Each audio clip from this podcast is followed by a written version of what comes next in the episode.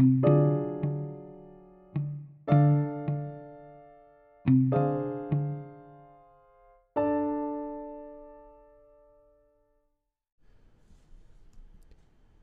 las últimas dos décadas han aflorado estudios acerca de los procesos relativos al reconocimiento y el impacto emocional producido por la depresión de otros, así como el impacto positivo que la depresión puede llegar a tener en el crecimiento personal, si le reconocemos algún sentido a esta expresión, de quienes la sufren. Recientemente algunos estudios están intentando dar cuenta de cómo conceptualizan la depresión las parejas, y de cómo afecta a su relación. El objetivo es ver si hay modo de que las parejas entiendan mejor qué es vivir con depresión y de ese modo puedan desarrollar una mayor empatía y sentir menos frustración. Y es que en las personas deprimidas la pareja suele ser el mayor apoyo posible. Sin embargo, la pareja muchas veces se siente insegura acerca de cómo ayudar o qué decir y tiene sentimientos de culpa pensando que algo se ha hecho mal por su parte. Nos llama la atención las reflexiones expresadas en un artículo reciente del 2013 publicado en Interpersona. Adopting New Identities When a Partner Has Depression es el título. Adoptar nuevas identidades cuando la pareja tiene depresión. Un análisis fenomenológico interpretativo el subtítulo. Los autores se centran en la cuestión acerca de cómo se conceptualiza la depresión, el modo en que la entienden y lo que significa para las parejas de las personas deprimidas.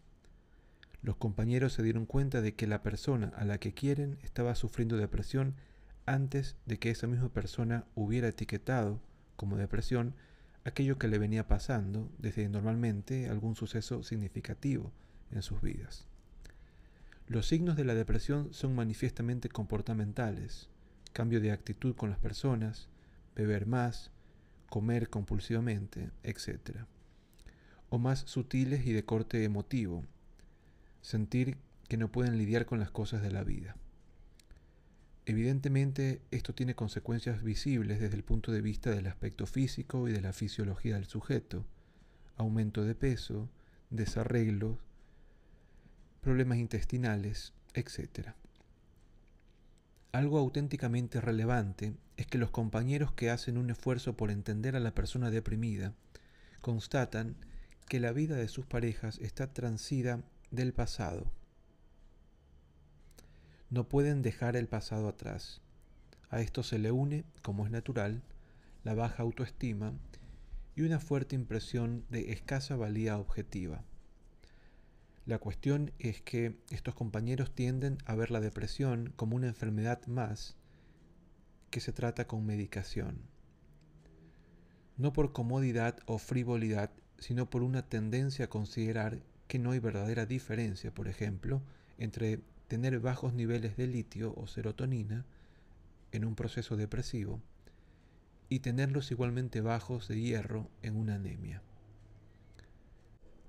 Encontrar significado a la depresión y tener que explicar a los psicólogos ese significado llevó a todos los participantes en el trabajo de investigación de los autores de este artículo a constatar que la depresión no era culpa de sus parejas, culpando a causas externas a la relación.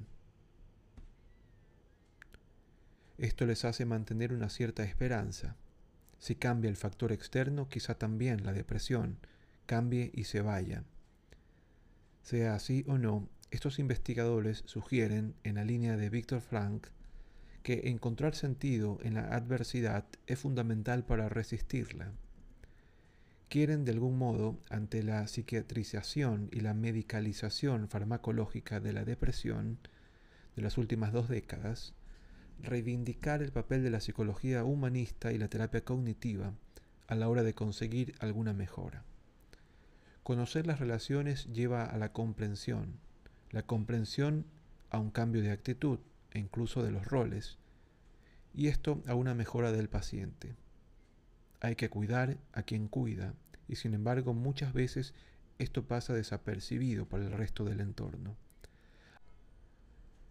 Hay que evitar que suceda lo que cantaba la banda de rock Nirvana al final de su tema Lithium. I love you, I'm not gonna crack. I kill you, I'm not gonna crack. Fiona E. Glenn, Kenneth M. McFadden y Sonish Rafik, en el artículo antes mencionado, escriben lo siguiente, y citamos. La identidad del cuidador parece estar tan estrechamente vinculada con la noción de carga que puede ser que la adopción de ese rol resulte de sentimientos de carga o alternativamente que estas emociones estén implícitas una vez que se ha adoptado tal identidad.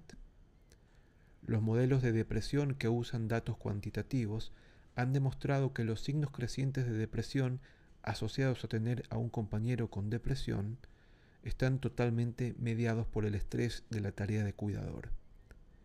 Las raíces de ese acabar quemados, burnout, que se han encontrado en los familiares de las personas con enfermedad mental, incluyen la experiencia del estigma, la frustración, la ansiedad, sentimientos de desamparo y ansiedad social.